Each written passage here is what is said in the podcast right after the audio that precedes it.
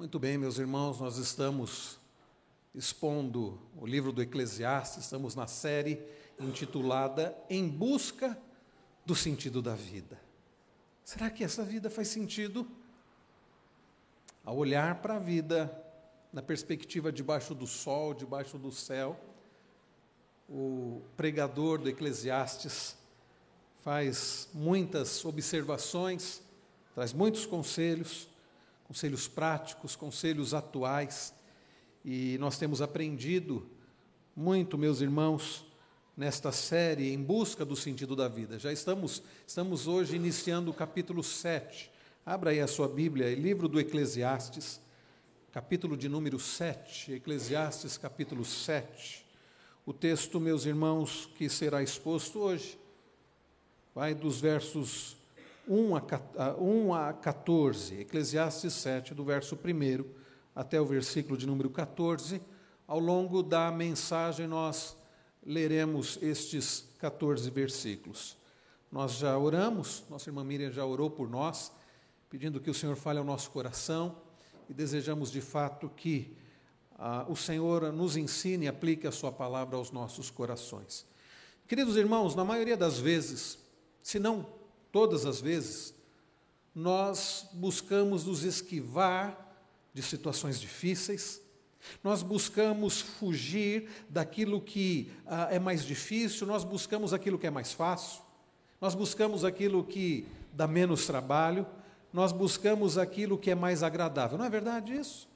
Em geral, na maioria das vezes, se não em todas, nós buscamos atalhos, nós buscamos o caminho mais fácil, nós buscamos aquilo que é mais fácil aquilo que é mais prazeroso, aquilo que é mais agradável. O problema, sabe qual é? Que nem sempre o que é mais fácil, nem sempre o que é menos trabalhoso, nem sempre o que é mais agradável é o que é melhor para nós. Nem sempre é o que é melhor para nós. Quando os irmãos eh, estiveram meditando no capítulo, no final do capítulo 5 e capítulo 6, na semana passada, através do reverendo Wilson do Amaral, os irmãos aprenderam sobre a vaidade das riquezas e o perigo que é. Às vezes nós achamos que algo é bom, por exemplo, dinheiro. Eu não estou dizendo que o dinheiro seja ruim, mas o mau uso do dinheiro, ou como foi falado no domingo passado, quando nós colocamos o nosso coração, isso é terrível. E nem sempre, queridos irmãos, aquilo que é aparentemente bom, de fato é o melhor para nós. Eu me lembro alguns anos, assistindo um documentário na TV Cultura, se não me falha a memória, falando sobre diabetes, os tipos de diabetes, falando sobre essa doença, e eles então ah, mostraram algo surpreendente. Eles filmaram uma tribo indígena, que parte da tribo ficava no território dos Estados Unidos, a outra parte da tribo ficava no território mexicano. E Interessantemente, a parte que na parte mexicana foi descoberto o petróleo. Aqueles índios, então, aquela parte da tribo que ah, vivia na, na, no território mexicano, eles ficaram ricos. E antes eles haviam filmado, aqueles índios viviam, como eu imagino o reverendo Silas e Dona Eldina, como os índios em geral vivem né? da caça, da pesca, né? É, e viviam uma vida normal deles, né? É, pescando, é, caçando. Mas a parte que vivia no México, que enriqueceu por causa do petróleo, que foi encontrado no, no, no terreno deles, na tribo deles, eles passaram a viver como chamado, os chamados homens brancos, o homem branco. Começaram a, deixaram então de de caçar, de pescar, começaram a comer o que, por exemplo, os demais, os não índios comem, né? lanche e coisas do tipo. Bom, algum, alguns anos depois, a equipe de televisão foi lá filmá-los. Agora a realidade era bem diferente. A maioria obeso. As criancinhas já obesas. A maioria diabética. Há um tipo de diabetes né, que é causado não por hereditário, não é por, por, por, ser hereditário, mas ah, pela forma de se viver. Obrigado, os irmãos estão falando aí a palavra, né? Ah, e o triste ver aquelas crianças obesas, adultos obesos morrendo, diabéticos. Aquilo que aparentemente era algo muito bom, eles ficaram ricos. Para eles, estava causando a morte.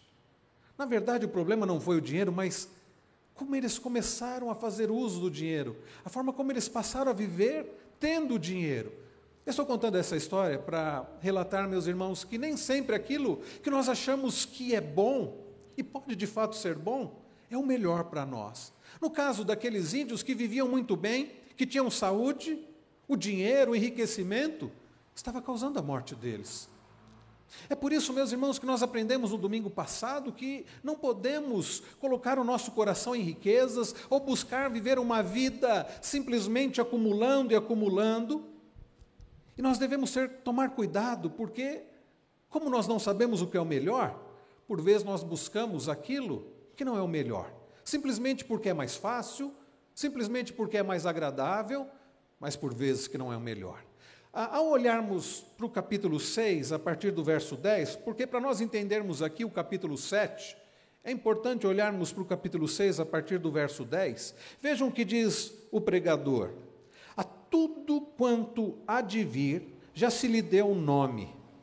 Esse início aqui do versículo 10, a tudo quanto há, se há, a tudo quanto há de vir já se lhe deu um nome. Em outras palavras, sabe o que, que o Kohelet, o pregador, está dizendo aqui? Ah, tudo o que acontece no presente já foi predeterminado por Deus no passado. Tudo o que acontece no presente já foi predeterminado por Deus no passado. Nós já havíamos olhado para isso, essa verdade, olhando para o capítulo 3, quando nós lemos que Deus faz tudo, Deus determina todos os tempos e tudo Deus faz no seu determinado tempo e faz de forma formosa. Então, meus irmãos, Deus, o soberano Deus, ele determinou todas as coisas. E a nossa vida é interessante, por exemplo, lembrar das palavras de Davi ao escrever o Salmo 139. Ele diz: Todos os meus dias estão contados e determinados, quando nenhum deles havia ainda. Já foram contados e determinados. Então, meus irmãos, a nossa vida está nas mãos do Senhor. E o maravilhoso, antes que alguém se desespere com esta verdade de que Deus determinou todas as coisas, é que nós servimos um Deus, como lemos na Sua palavra e cantamos há pouco, um Deus que é bom, que é misericordioso, que sabe o que é melhor para o seu povo. E isso vai fazer toda a diferença entender que Deus sabe o que é melhor para o seu povo. Então, no verso 10, ele diz: A tudo quanto há de vir, se lhe já deu nome, e ele continua dizendo: E sabe-se o que é o homem e que não pode contender com quem é mais forte do que ele. Às vezes, meus irmãos, nós tentamos contender com aquele que é mais forte do que nós. Deus está no controle de todas as coisas, determinou todas as coisas, sabe o que é melhor para nós. E às vezes nós ficamos brigando com Deus. Não, eu não quero assim. Não, eu quero que seja do meu jeito. E ficamos tentando e ficamos contendendo com aquele que é infinitamente mais forte do que nós. Aquele que é onipresente, onipotente, onisciente.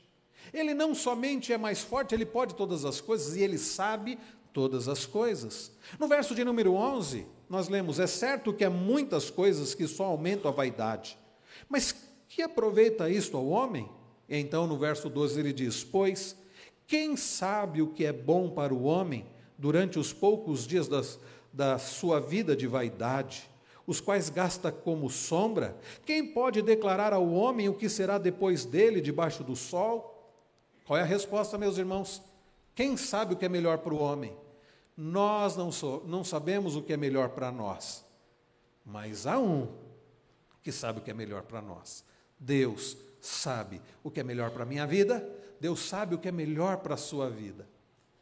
E nessa noite, meus queridos, nós falaremos sobre como lidar com a adversidade. Como meus irmãos, diante de situações que por vezes nós não escolhemos, diante de situações difíceis, diante de situações pesarosas, dolorosas, diante de situações que por vezes não são agradáveis, como nós podemos, queridos, enfrentar essas situações? Como nós podemos e devemos, meus irmãos, enfrentar estas situações? Em primeiro lugar, eu quero destacar que é preciso ah, para lidar com a diversidade, é preciso compreender a importância da diversidade. E compreendendo então a importância da diversidade, nós podermos desfrutar dos benefícios da diversidade. Guarde isso. Como lidar com a diversidade? Compreendendo a importância da diversidade. E então fazendo uso dos benefícios da adversidade. Olhe comigo o verso de número 7. Vamos ler juntos? Melhor é a boa fama do que o unguento precioso e o dia da morte melhor do que o dia do nascimento. É interessante, meus irmãos, que o pregador aqui, que muitos creem que foi Salomão, ele passa a trazer uma série de provérbios sobre melhor que. Né? Se algo é bom, existe algo, às vezes as crianças falam mais bom, né? E a gente diz, não, não existe mais bom. Se existisse, seria, seria esta tradução, né? Bom e mais bom. Não, não existe mais bom, melhor. Existe o bom e existe o melhor. Numa série, então, queridos, aqui de, de provérbios, ah, nós podemos aprender aquilo que é melhor para a nossa vida. E nós vemos aqui que nem sempre o que é melhor para nós é o que nós buscamos. Nem sempre aquilo que é melhor para nós é o que nós cremos que é o mais, nem sempre é o mais agradável. Ele começa, meus irmãos, ele esboça graficamente nossa situação para nos mostrar que a sabedoria pode de, detectar algum bem, mesmo em tempo de adversidade. Ao olharmos para esses provérbios ditos aqui, eh, relatados aqui, escritos aqui pelo pregador, nós podemos perceber que existem coisas boas, coisas benéficas na adversidade. Então ele começa dizendo, ele começa, melhor é a boa fama que um unguento precioso, e o dia da morte melhor do que o dia do nascimento. Essa é uma afirmação interessante. Melhor é a fama do que um unguento precioso. A ideia aqui de fama é o bom nome, unguento é um perfume, né? Melhor. Isso, esse versículo nos faz lembrar o que Salomão escreve lá em Provérbios 22, 1. Mais vale o bom nome do que muitas riquezas. Esta é ideia. Mais vale um bom nome do que muitas riquezas. Provérbios 22, 1. E se entendemos que foi Salomão quem escreveu Eclesiastes também, ele está aplicando a mesma ideia. Melhor é você ter um bom nome, fama, aqui é a ideia de bom nome, do que você usar um perfume, do que você ter um perfume muito precioso. No hebraico, há um jogo de palavras que nós não conseguimos perceber no português, porque a palavra nome é Shem e a palavra perfume é Shemin. Então, há um jogo de palavras nessa frase, né?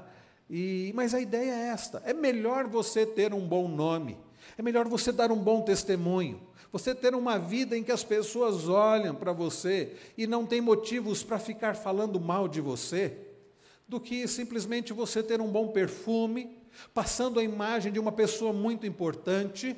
Né? Muito melhor é o que você é de fato do que você aparenta ser, muito melhor é o que você é em termos de atitudes, em termos de caráter, em termos de testemunho, do que em termos do que você possui.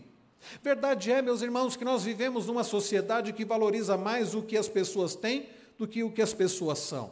É verdade que, mesmo a pessoa sendo alguém mau caráter, mas tendo ela uma conta no banco robusta, tendo ela um carro muito bom ou uma mansão, essa pessoa parece ser muito melhor tratada do que pessoas que têm um bom nome, que dão um bom testemunho, pessoas que têm um caráter ilibado mas que são pobres. Então, de fato, na ótica da sociedade atual, desta cultura, pessoas que as pessoas valem mais por causa daquilo do que elas têm do que o que elas são. A pessoa pode ter um, um excelente perfume, um perfume francês, ela pode ter muitos bens, ela pode aparentar muito status, mas se ela não tem um bom caráter, isso não é o melhor. E a pessoa pode ter um bom nome, uma pessoa honrada, uma pessoa digna, honesta, uma pessoa que vive para a glória de Deus, que busca ser imitadora de Cristo, e pode ser que ela não tenha mais nada. Pode ser que ela não tenha dinheiro para comprar esse unguento precioso, esse perfume caríssimo francês. Mas, na sabedoria aqui do pregador, que escreveu o Eclesiastes, é melhor o bom nome, é melhor o bom testemunho, é melhor, meus irmãos, o que nós somos do que o que nós temos. Por vezes nós buscamos o que é mais fácil, por vezes nós buscamos o que talvez seja mais agradável à sociedade. O que é mais agradável à sociedade? É você ter do que você ser. Não, não busque ter, busque ser. Não busque aparentar, busque de fato ser semelhante a Cristo Jesus, viver para a glória de Deus. Isso é melhor. Pessoas em busca de ter, em busca de riquezas, em busca de usar o perfume unguento precioso, esse perfume caríssimo, em busca de aparência, acabam sacrificando o ser, acabam não dando um bom testemunho, acabam comprometendo o caráter por causa de aparentar algo, porque é isto que é válido para a sociedade, o que as pessoas têm. Não busque agradar a sociedade, não busque ser agradável à sociedade, busque ser agradável a Deus. Melhor é a boa fama do que um unguento precioso, é o que diz aqui, o que escreve aqui o pregador. Então, ah, e, e também a ideia aqui, meus irmãos, ele diz na continuação aqui do versículo de número 1: e o dia da morte, melhor do que o dia do nascimento. O dia da morte, melhor do que o dia do nascimento. Nós não entendemos, parece que imediatamente, porque o dia da morte é melhor do que o dia do nascimento. Claro, é muito mais agradável você visitar alguém que teve um filho, é muito mais agradável você testemunhar da bênção do nascimento né, de uma nova criança do que você considerar sobre a morte de um ser humano. Então, nos parece aqui uma ideia estranha, uma ideia contrária do natural, do normal, dizer que o dia da morte é melhor do que o dia do nascimento. Então, o pregador inverte, né? porque para nós o dia do nascimento é muito melhor do que o dia da morte. Mas aqui o Correlit, Salomão, ele inverte as coisas. O dia da morte é melhor do que o dia do nascimento, por quê? Quando nós vimos o capítulo 4, nós uh, vimos que nós já lemos alguma coisa. Ali ele refletiu sobre todas as opressões praticadas nesse mundo, e ele viu as lágrimas dos que foram oprimidos, sem que ninguém os consolasse. E ele concluiu, lá no capítulo 4, nos versos 1 e 2: Tenho por mais felizes os que já morreram, mais do que os que ainda vivem. Pensando, meus irmãos, no sofrimento da vida, é que o pregador ele fala sobre a morte ser melhor, o dia da morte ser melhor do que o dia do nascimento. Os mortos são mais felizes que os vivos, porque não tem mais que testemunhar a injustiça, experimentar dor, lágrimas. Aliás, quando nós pensamos sobre a realidade do crente, sim, este, este, essas palavras do pregador fazem muito sentido. Porque, meus irmãos, para nós, crentes em Cristo Jesus, que vivemos uma vida não livres da aflição, mas na certeza que o Senhor venceu o mundo, que experimentamos dores, que experimentamos sofrimento, para nós, nós podemos, eu creio que dizer como o apóstolo Paulo, partir e estar com Cristo é incomparavelmente melhor. Quando pensamos, queridos, nas palavras de Jesus, registradas por João lá em Apocalipse 21, que Jesus disse que fará nova todas as coisas e que não existirá mais a morte, não, haver, não existirá mais dor, não existirá mais pranto, não existirá mais luto, Ele fará nova todas as coisas. Então, nessa perspectiva, meus irmãos, sim, para o crente em Cristo Jesus, o dia da morte é melhor do que o dia do nascimento. Nós nascemos e sofremos, enfrentamos situações difíceis, choramos, enfrentamos dores, enfrentamos muitos dissabores, mas para aqueles que estão em Cristo Jesus, a morte é um livramento livramento de doenças, de dores, livramento do próprio pecado. Vejam, meus irmãos, faz muito sentido quando pensamos na realidade daqueles que pertencem a Deus. O dia do nascimento é o começo de uma vida de observação de, das lágrimas, dos oprimidos e de experiência pessoal de, da opressão. Mas o dia da morte marca, queridos, o fim da observação do sofrimento alheio e da experiência do próprio sofrimento. No versículo 2, nós continuamos a ver esses provérbios que o pregador traz, melhor que, e no verso 2 nós lemos assim: melhor é ir à casa onde há luto do que ir à casa onde há banquete, pois naquela se vê o fim de todos os homens, e os vivos que o tomem em consideração. Então o pregador continua nesse tema aqui de morte, falando que é melhor, é melhor ir a casa onde há luto do que onde há banquete. Realmente é melhor ir a um funeral do que uma recepção de casamento, será? Quando nós pensamos sobre isso, a primeira coisa que nos vem à mente é não. Eu, por exemplo, prefiro muito mais ir a uma cerimônia de casamento, ir a uma festa de casamento onde há alegria, do que ir a um funeral. Visitar, por exemplo, uma pessoa que está alegre é muito mais agradável do que você fazer uma visita a alguém que perdeu um ente querido. É verdade. Mas, novamente, aqui nós vemos o pregador invertendo as coisas. Poucos diriam que é melhor você ir a um funeral do que você ir a uma festa de casamento. Por que, que o pregador novamente inverte nossos gostos e desgostos?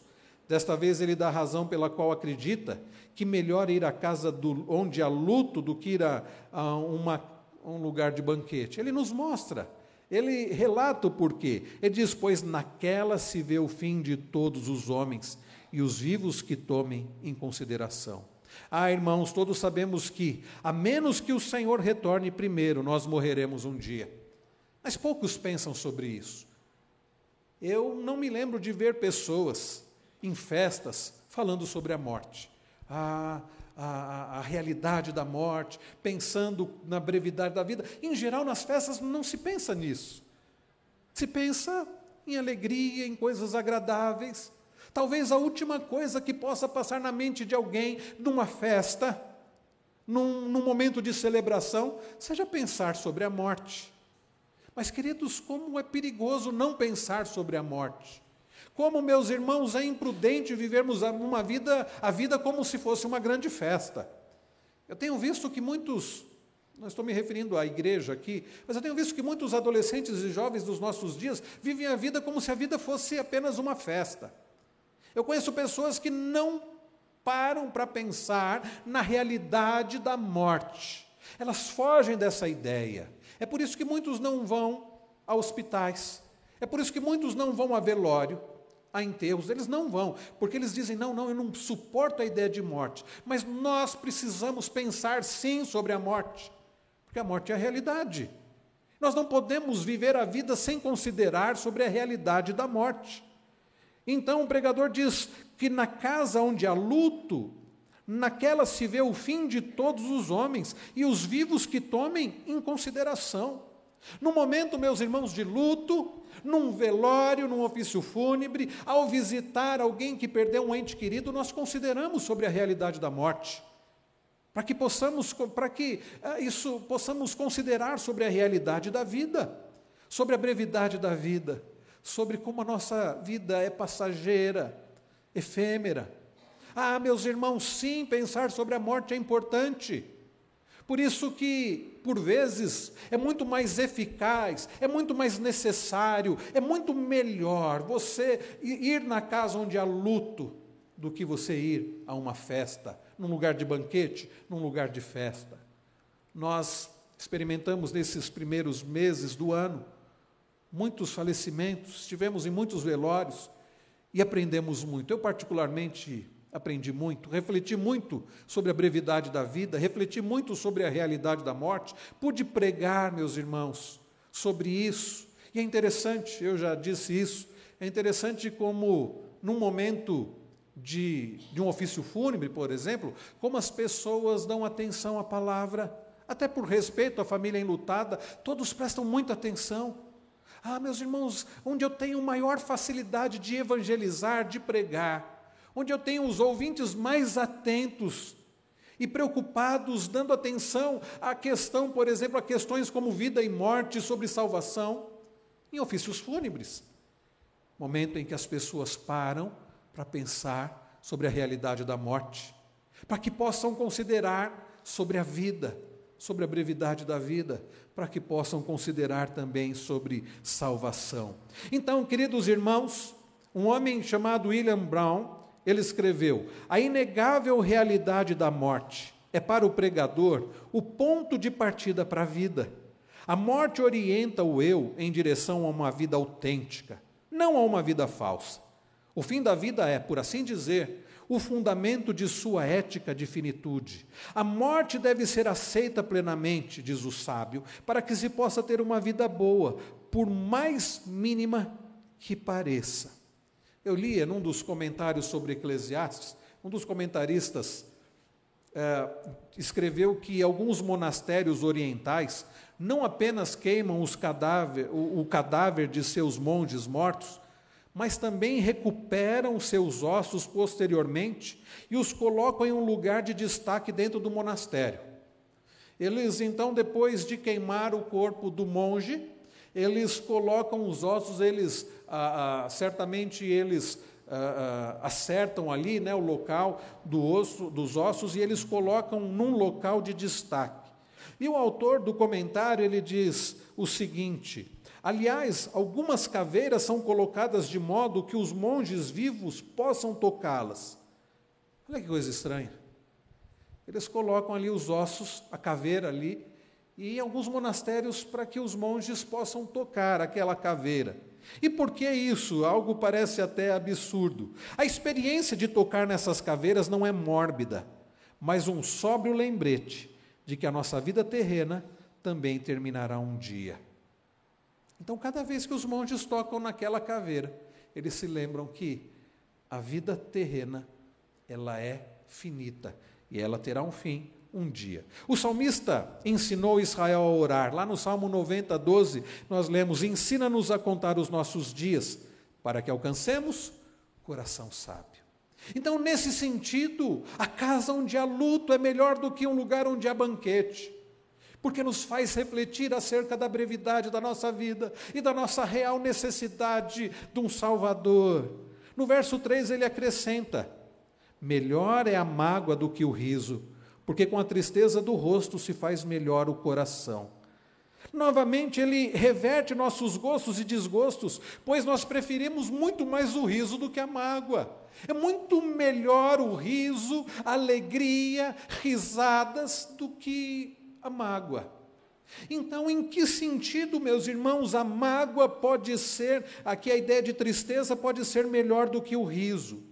Anteriormente, queridos, ah, ah, quando novamente ele reverte então aqui os nossos gostos, mas com riso aqui se refere à alegria que recomenda em todo o livro. Não se refere, aliás, à alegria que é recomendada em todo o livro. A ideia de riso aqui não é a alegria que é recomendada em todo o livro, não. Em vez disso, ele se refere a comportar-se de modo frívolo. Anteriormente, ele disse: do riso disse, é loucura, e da alegria do que serve, lá no capítulo 2, verso 2. Por isso, ele diz aqui: melhor é a mágoa do que o riso. E por que? Esta é a razão. Com a tristeza do rosto se faz melhor o coração. De que forma, meus irmãos, com a tristeza do rosto se faz melhor o coração? A tristeza do rosto é encontrada em casas onde há luto, porque as pessoas são confrontadas com a realidade da morte, como nós falamos. Mas isto é que vai trabalhar o nosso coração.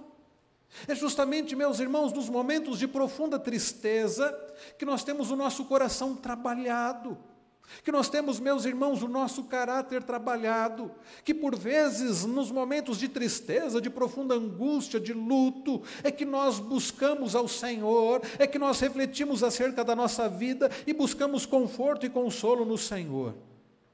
E isso é uma bênção para o nosso coração. Quando nós lemos o Novo Testamento, o Novo Testamento, semelhantemente, não vê contradição entre tristeza de rosto e alegria do coração. Paulo escreve lá em 2 Coríntios 6, 10, as seguintes palavras: entretecido, mas sempre alegre. Jesus chega a dizer: Bem-aventurados os que choram, porque serão consolados. Bem-aventurados vós os que agora chorais, porque é vez de rir. E o texto que nós lemos no início do culto: Meus irmãos, tende por motivo de toda alegria o passar de por várias provações. Meus irmãos, nas provações, nas angústias, na tristeza, nós temos o nosso coração trabalhado pelo Senhor. Nos momentos de apenas riso, mas um riso com desdém, não, o nosso coração não é trabalhado. Então a casa de luto tornou-se uma escola para se aprender sobre a essência da vida. Os sábios vivem com a realidade da morte em mente, os insensatos, ao contrário, procuram evitar pensar em sua morte. Por isso, meus irmãos, que Deus permite tantas vezes o sofrimento, o luto, a morte, para trabalhar o nosso coração. Melhor, então, é a mágoa, a tristeza, do que um riso, neste sentido. No versículo, querido, seguinte, no versículo de número 6, ele diz: Pois qual o crepitar dos espinhos debaixo de uma panela, tal é a risada do insensato. Também isto é vaidade. Aqui, meus irmãos, também nós não. É, aliás, desculpem o verso de número 5: melhor é ouvir a repreensão do sábio do que ouvir a canção do insensato. Versículo de número 5: Melhor é ouvir a repreensão do sábio do que ouvir a canção do insensato. Queridos, a semelhança de do que nós lemos no, do que nós vemos no verso 4, que o coração dos sábios está na casa de luto, mas dos insensatos na casa de alegria, é muito melhor você ouvir a repreensão do sábio. E não é gostoso você ser repreendido. E não é prazeroso para nós recebermos uma crítica. O que nós gostamos? Receber elogios. É sempre bom, né? Olha, você está de parabéns, o que você fez é muito bom, o que você faz é bom. E por vezes nós acabamos até nos cercando de pessoas que apenas nos elogiam. Isso é um erro. Nós aprendemos, por exemplo, lendo Provérbios, que isso é um erro. Nós precisamos, queridos, ter disposição para receber uma crítica, porque Deus permite em nossa vida para o nosso bem. Não é prazeroso, não. Eu prefiro muito mais receber um elogio do que uma crítica. Mas eu quero dizer uma coisa muito séria para os irmãos e sincera. Eu tenho crescido muito mais através das críticas, críticas construtivas, que irmãos vêm e fazem em amor, do que com elogios. O elogio às vezes até nos leva à vaidade, à soberba, mas a crítica nos faz reconhecer a nossa limitação, nos faz reconhecer que podemos e devemos melhorar, nos faz buscar uma melhora. Por isso, meus irmãos, é melhor sim a repreensão do sábio do que ouvir a canção do insensato. A repreensão dos sábios é crítica construtiva, cujo propósito é corrigir um padrão de comportamento que talvez esteja, seja moralmente questionável ou prejudicial. Lá em Provérbios 12, 1, nós lemos: Quem ama a disciplina, ama o conhecimento, mas o que aborrece a repreensão, este é estúpido, é tolo. Então, queridos, não é prazeroso, não é agradável a disciplina, não é prazeroso, agradável a repreensão, a crítica, mas é assim que crescemos, que somos trabalhados. Não fuja disso. Não seja uma pessoa arrogante, soberba, diz assim: não, eu não aceito crítica nenhuma, eu sou bom e ninguém tem que falar nada contra mim. Isto é estupidez, isto é tolice, isto é falta de sabedoria, como Salomão escreve em Provérbios e como ele escreve aqui, se de fato foi ele quem escreveu Eclesiastes, como ele escreve aqui. Então, queridos, a canção do insensato é cantada na casa da alegria. Pense nas can canções que ouvimos em festas. Não é provável que aprendamos alguma coisa importante nisso, ou nos elogios, por vezes até falsos, só para agradar. E então, chegamos no versículo de número 6. Pois qual o crepitar dos espinhos debaixo de uma panela, tal é a risada do insensato. Também isto é vaidade. Ah, no hebraico também há um jogo de palavras aqui, porque crepitar aqui, espinhos e panela, são palavras muito parecidas, né? e na nossa língua não. Então nós não podemos, nós não conseguimos enxergar aqui esse jogo de palavras, mas a ideia Imaginem ah, ah, um espinheiro pegando fogo, você ouve aqueles estalos, aquele crepitar. Ele diz isso, é, esse barulho, ah, esse crepitar aqui de, dos espinhos, é como a, a, a canção das pessoas insensatas, é a risada do insensato. Também diz isto é vaidade.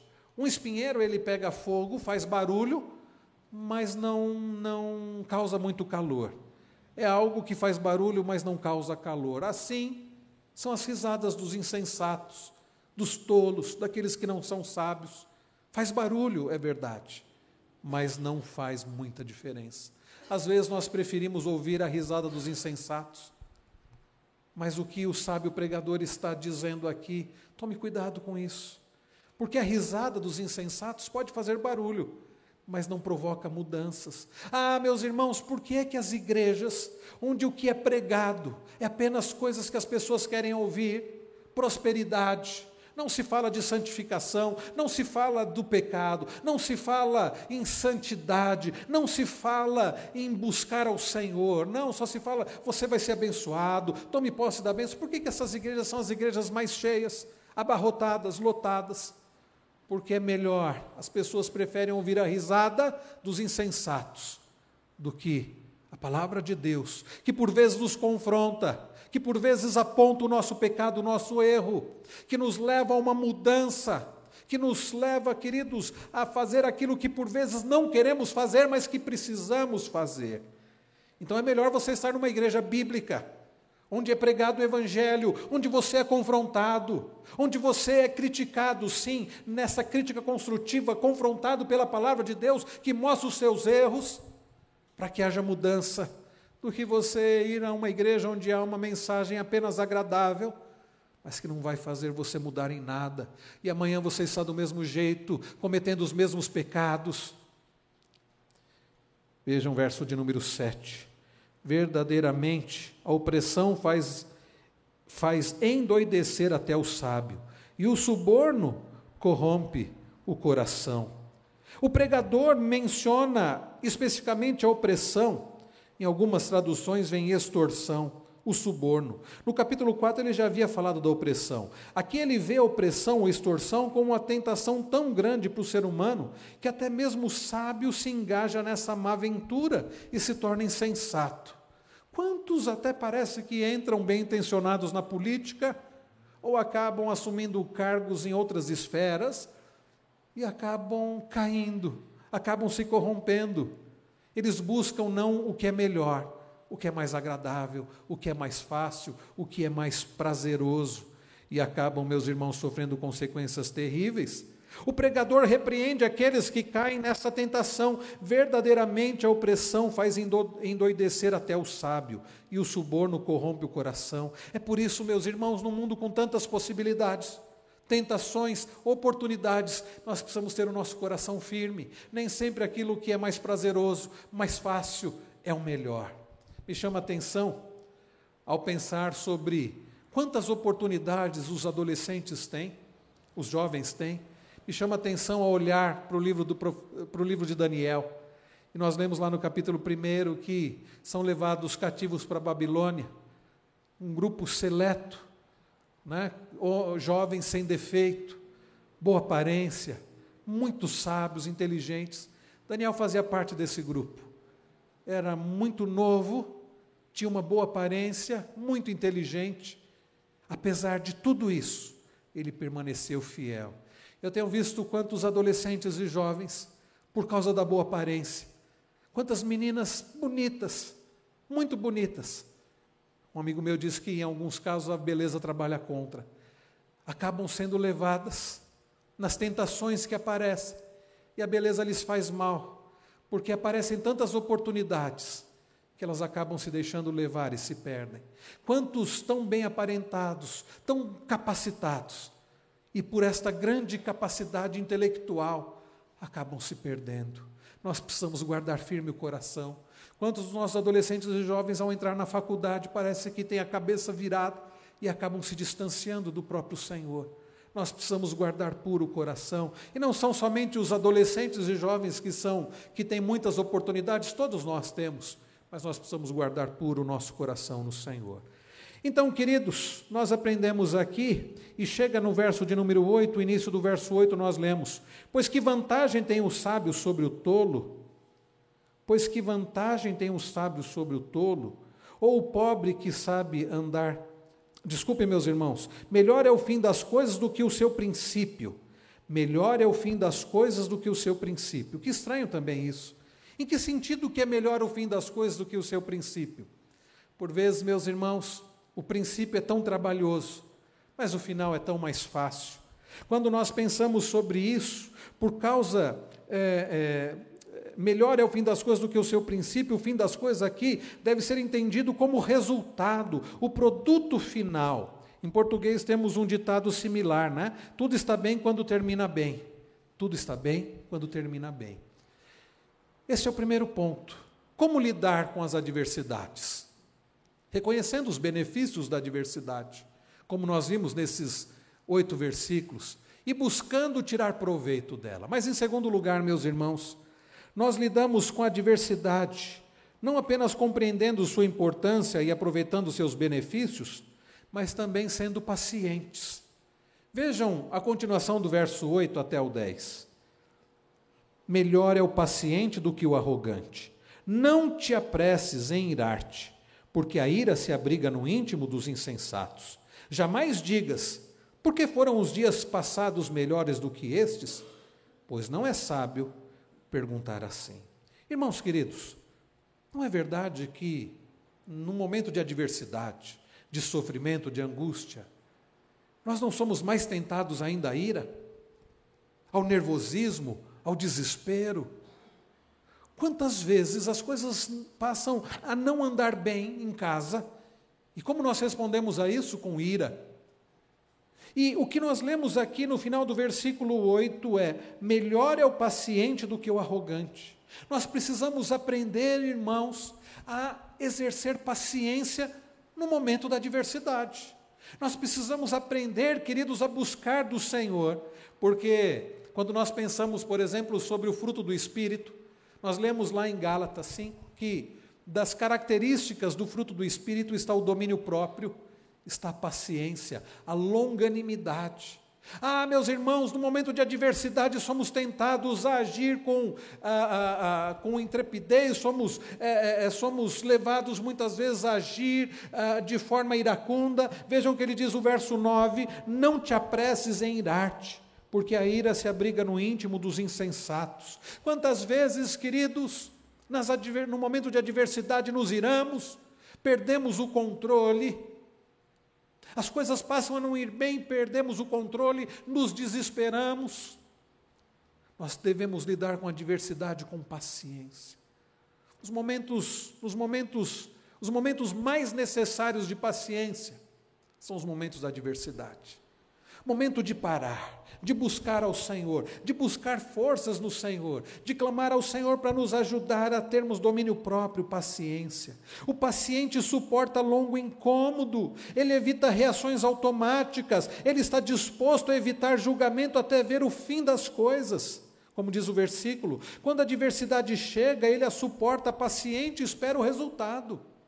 Já Aquele que é tolo, que não tem sabedoria, em vindo às adversidades, ele se desespera, ele se ira, ele grita, ele perde o controle. Irmãos, os insensatos não são pacientes, eles rapidamente perdem as estribeiras, como se diz por aí. Quando, queridos, as coisas não acontecem do nosso jeito, por vezes podemos explodir em ira, isso não é bom. Lá em Provérbios 12, 16, o sábio escreve: A ira do insensato num instante se conhece, mas o prudente oculto a afronta. A ira do insensato num instante se conhece, mas o prudente oculta a afronta. Então, queridos, nós também podemos lembrar das palavras de Tiago, né? Ele escreve: Sabeis estas coisas, meus amados irmãos, todo homem, pois, seja pronto para ouvir, tardio para falar e tardio para se irar. Como é que nós lidamos com a adversidade? Talvez você esteja passando momentos de adversidade. Seja paciente. Busque no Senhor esta paciência. Busque, sendo cheio do Espírito Santo, o domínio próprio. Meus irmãos, nós lemos as palavras de Jesus. Eu, porém, vos digo que todo aquele que sem motivo se irar contra o seu próximo estará sujeito a julgamento. A ira, diz o pregador, se abriga no íntimo dos insensatos. O insensato parece que afaga a sua irritação em seu íntimo. Ele acaricia a, a, a, sua ira, ele nutre a sua ira, ele, permita, ele permite que cresce, e em todo esse tempo, é claro, ele vai, é, vai corroendo. É isso que acontece. Como é que você tem lidado com a adversidade? Com ira? Com descontrole?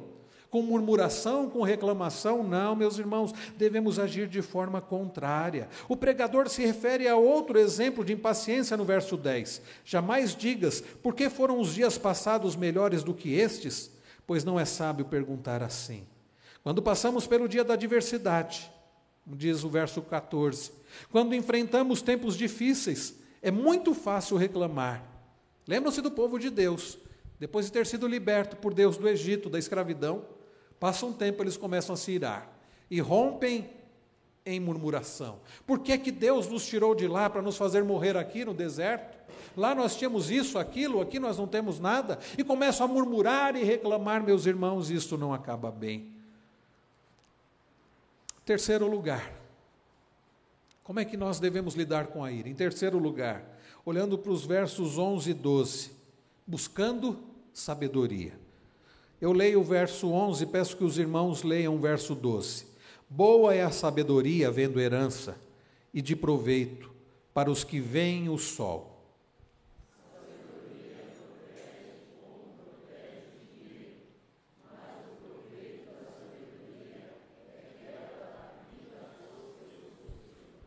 Muito bem, meus irmãos. No momento de adversidade, nos dias difíceis, ah, como nós precisamos de sabedoria. Em geral, no momento da adversidade, como é que nós agimos? Como é que nós reagimos à adversidade? Tentando resolver do nosso jeito. E por vezes o nosso jeito é um jeito tolo, estúpido, sem sabedoria. Quando nós, na adversidade, agimos com ira, descontrole, e tentamos resolver do nosso jeito, nós pioramos as coisas. Você tem passado por adversidade? O que mais você precisa, sabe o que é? Sabedoria vinda do alto. É interessante ler em Tiago que Deus, se alguém precisa de sabedoria, peça a Deus, Ele dá liberalmente. Por isso que eu creio que Tiago tinha muito em mente Eclesiastes quando escreveu a sua epístola. Meus irmãos, como a sabedoria é necessária, como a sabedoria é pertinente, é necessária quando passamos pelo dia da angústia. Sim, a sabedoria é necessária sempre. Mas nós tendemos a agir com tolice, estupidez, quando as coisas não vão bem. Nós tendemos a tentar resolver do nosso jeito. E o nosso jeito, por vezes, não é o melhor. Então, precisamos buscar sabedoria, sabedoria vinda do alto. Cada família é, é, é, do povo de Deus, quando entra na terra prometida, eles recebem herança. E cada família, exceto os levitas, recebeu uma herança da terra. Essa porção de terra deveria passar de pai para filho e permanecer na família. Mesmo que a família enfrentasse momentos difíceis, né, ah, nos, nos anos difíceis, da colheita dos anos difíceis, eles precisavam continuar com aquela terra. Eles não deveriam vender a terra. E o Levíticos 25, 13 fala sobre: Neste ano do jubileu tornareis cada um a sua possessão. A terra era uma posse permanente. Então, em uma sociedade agrícola, as pessoas terem terra né, significava comida, significava segurança e estabilidade. Assim, por isso que diz aqui no texto: boa é a sabedoria, havendo herança, e de proveito para os que veem o sol. Isto é, um proveito para aqueles que estão vivos. Por meio da sabedoria, meus irmãos, é possível sobreviver em tempos de adversidade. Então, nós precisamos buscar de Deus sabedoria, para lidar com a diversidade, para sermos protegidos então na diversidade. No verso 12 ele diz isso: a sabedoria protege como protege o dinheiro. Vejam, ele faz uma comparação aqui da proteção da sabedoria com a proteção do dinheiro. O dinheiro, até em certa medida, pode oferecer ah, ah, certa proteção para as pessoas, né? de privação, por exemplo, em tempo de fome. Né? O dinheiro pode salvaguardar as pessoas em tempo de desemprego. A pessoa guardou dinheiro, então aquilo ajuda. Mas, meus irmãos, o dinheiro pode proteger a pessoa em alguma medida, em tempos de adversidade. Semelhantemente, a sabedoria pode proteger a pessoa das duras realidades da vida, para que a gente não cometa bobagens, para que a gente não reaja de forma errada.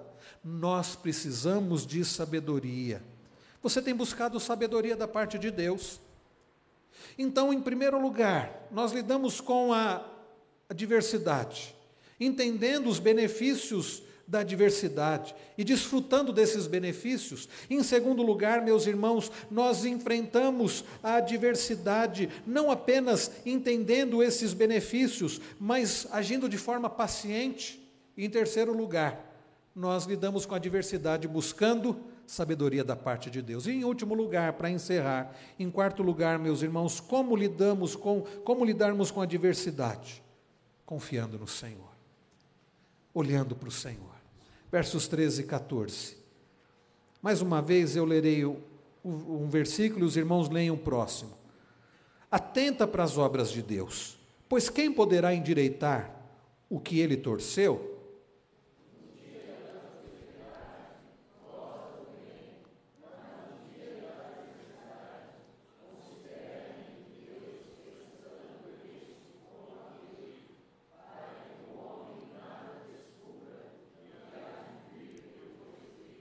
Obrigado, irmãos. Vejam, nos momentos de adversidade, nós tendemos a olhar apenas para a situação. Você está passando um problema, o que em geral vai ocupar a sua mente aquele problema. Se você tem uma conta para pagar, você fica com aquilo na sua mente, parece que o tempo inteiro. Essa semana fiz declaração do imposto de renda. Os irmãos já imaginam o que tem tentado ficar na minha mente o tempo inteiro. Como é que eu vou pagar o imposto de renda? E aí você precisa aprender a lidar.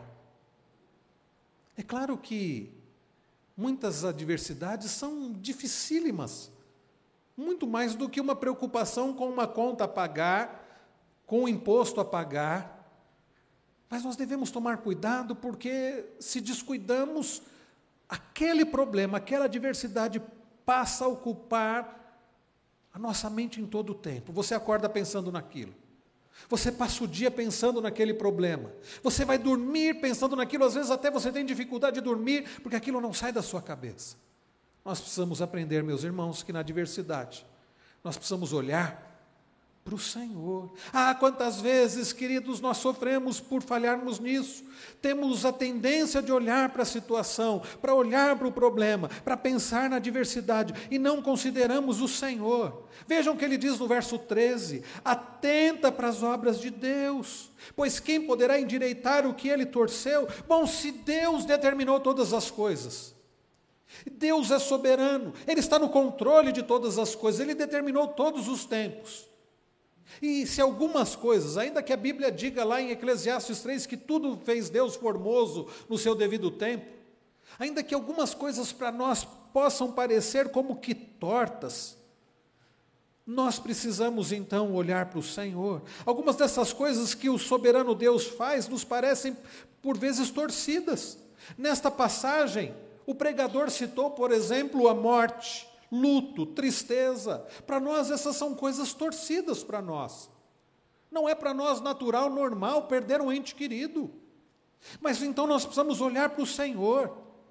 Essas coisas torcidas também são obras de Deus, e ninguém pode endireitar o que Deus fez torto.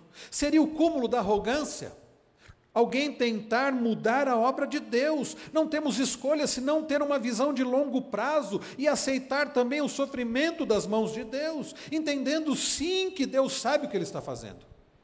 Nós, por vezes, não compreendemos, mas nós, mas nós precisamos crer que Deus sabe o que Ele está fazendo.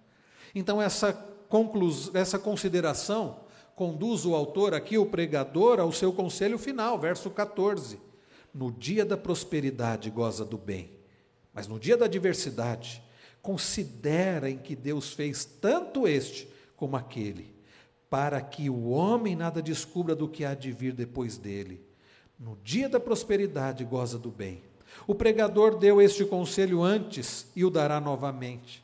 Mas nesta passagem ele se concentrou no sofrimento humano. O que fazer no dia da adversidade? Qual é o conselho do Correlite, do pregador? Considera em que Deus fez tanto este como aquele, para que o homem nada descubra do que há de vir depois dele. Deus, meus irmãos, fez o dia da prosperidade, e Deus fez o dia da adversidade, mas de tal forma que não conseguimos descobrir o que virá depois de nós. Nós não sabemos, meus irmãos, o que o futuro reserva. Nós não sabemos o que vai ser amanhã, nós não sabemos como será esta próxima semana, nós não sabemos se vamos passar tempos de riso ou de pranto, mas o que nos deve trazer conforto e consolo e segurança é saber que tudo vem de Deus, é saber que Ele sabe o que Ele está fazendo. É por isso que Paulo diz: porquanto para mim o viver é Cristo e o morrer é lucro. É por isso que Paulo diz: se vivemos para o Senhor, vivemos, se morremos, para o Senhor morremos, quer pois vivamos ou morramos, somos do Senhor. É por isso que ele diz que todas as coisas cooperam para o bem daqueles que amam a Deus. Deus sabe o que faz, seja no dia da fartura, no dia em que as coisas são fáceis, no dia de festa, ou seja, nos dias de adversidade, do luto, do pranto, da dor. Deus sabe o que faz, Ele tem um propósito benfazejo, Ele tem um propósito abençoador. Nós não sabemos o que o futuro reserva, mas nós cremos no Deus, nós sabemos quem é o Deus que controla o passado, o presente e o futuro nós sabemos quem Ele é. Como você tem lidado com a adversidade? Eu termino dizendo que, ah, eu não sei se você pensou no que você cantou ao longo deste culto hoje. Nós começamos este culto cantando que nós somos felizes, independente das circunstâncias. Quem escreveu este hino, Spafford, escreveu este hino depois de ter perdido suas filhas num naufrágio. Família viaja, ele havia primeiro perdido, ele havia falido, e buscando, quem sabe, dias para esquecer, dias para é, tentar esquecer um pouco do que ele havia sofrido, um grande incêndio, destruiu todo o seu, o seu negócio. Ah, ele resolve fazer uma viagem com a, com a família. A família vai na frente ele precisava terminar uns negócios para encontrar com a família. Passado algum tempo, ele recebe um telegrama da esposa: Viva, porém só. As filhas haviam falecido. Ele depois entra no navio para encontrar com a esposa. Quando o navio está passando justamente no ponto do naufrágio em que as filhas morreram, ele escreve esse hino. Se pais a mais doce me deres gozar, se dor a mais forte sofrer, ou seja o que for, tu me fazes saber que feliz com Jesus sempre sou. Nos dias da adversidade, precisamos lembrar que a nossa felicidade não está na situação, mas está no Senhor. É por isso que Paulo escreve aos Filipenses dizendo: Alegrai-vos sempre no Senhor. Outra vez digo: alegrai-vos. Nós cantamos que nós precisamos do Senhor. Senhor, eu preciso de Ti. No dia da adversidade, é momento propício para buscar ao Senhor, dizendo: Senhor, eu preciso do Senhor. Aliás, por vezes Ele permite a adversidade para reconhecermos isso e buscá-lo de todo o coração. Nós cantamos, meus irmãos, neste culto, as verdades lá de Isaías 40, que o Deus incomparável faz forte ao cansado, multiplica as forças ao que não tem nenhum vigor. E aqueles que esperam no Senhor renovam as suas forças, sobem com asas como águias, correm não se cansam, caminham não se fadigam. Os que esperam no Senhor. No dia da adversidade, nós precisamos buscar forças no Senhor, esperar nele, buscar sabedoria nele, aproveitar dos benefícios da adversidade, sabendo que tudo vem dele, para a glória dele, para o nosso bem. Nós cantamos as verdades de Lamentações 3, quando Jeremias diz: Quero trazer à memória o que me pode dar esperança. As misericórdias do Senhor não têm fins, renovam-se a cada manhã. Ele diz: Bom é o Senhor. Ele fala sobre a fidelidade do Senhor. Nós precisamos, meus irmãos, na adversidade, lembrar de Deus, tirar nossos olhos do problema, tirar nossos olhos da adversidade e olhar para o Deus que é misericordioso, bom e fiel. Nós cantamos, meus irmãos, além das verdades de Isaías 40, de Lamentações 3, o que mais nós cantamos?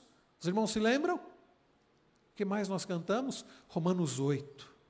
Quando Paulo diz assim, a uma igreja, muitos eram perseguidos, nada poderá nos separar de Deus.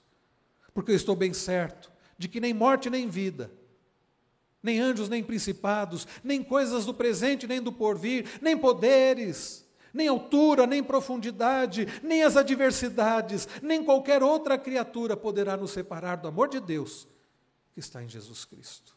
Como é que você tem lidado com a adversidade?